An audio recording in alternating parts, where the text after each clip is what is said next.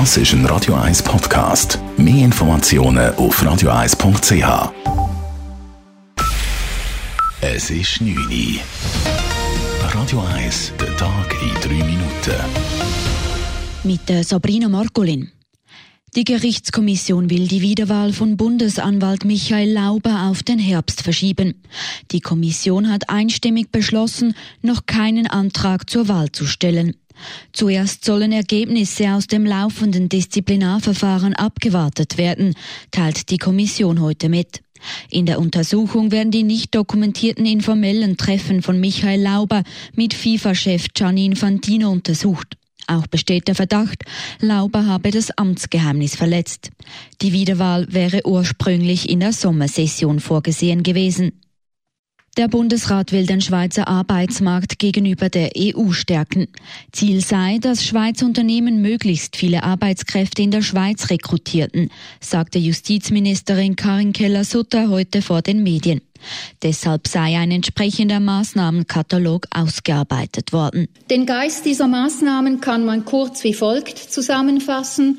Besser begleiten, besser vorbereiten, besser integrieren, gezielt helfen. So soll beispielsweise die Aus- und Weiterbildung verbessert oder die Unterstützung für ältere Arbeitslose vergrößert werden. Weiter ist eine Überbrückungsleistung für ausgesteuerte ältere Arbeitnehmende in finanziell bescheidenen Verhältnissen geplant. Die meisten Maßnahmen sind zeitlich bis 2024 begrenzt. Die Stadt Zürich hat heute hohen Besuch empfangen. Der gesamte Bundesrat tagte im Landesmuseum und traf sich im Anschluss mit der Bevölkerung zum Austausch. Die Sitzung außerhalb des Bundeshauses, die sogenannte Extramuros, ist eine erst zehn Jahre junge Tradition, welche die Landesregierung heute zum ersten Mal in Zürich weiterleben ließ.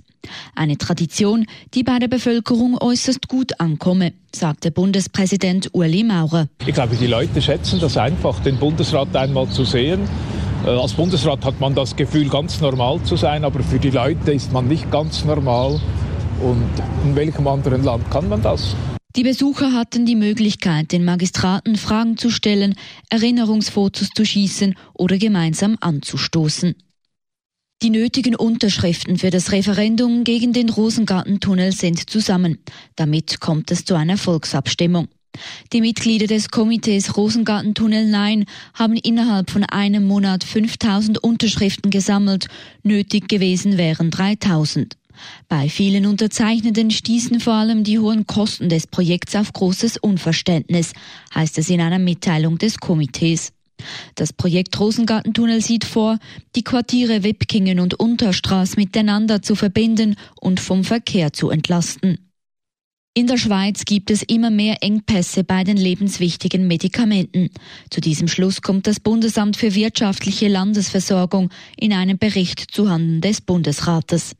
Ein Drittel der Engpässe in den letzten beiden Jahren betraf Heilmittel gegen Entzündungen, gefolgt von Impfstoffen und Medikamenten gegen Krebserkrankungen. Häufigste Ursache waren laut dem Bericht Verteilungsprobleme, gefolgt von Wirkstoffmangel und Produktionsunterbrüchen. Radio 1 Wetter. In der Nacht gibt es vermehrt klare Abschnitte. Morgen Donnerstag kommt nebst hochnebelartigen Wolken immer wieder zu sonnigen Phasen. Die nehmen aber im Verlauf des Tages ab. Temperaturen morgen maximal 15 Grad. Am Freitag gibt es dann einen freundlichen Mix aus Sonnen- und Wolkenfeldern bei angenehmen 19 Grad. Das war der Tag in drei Minuten.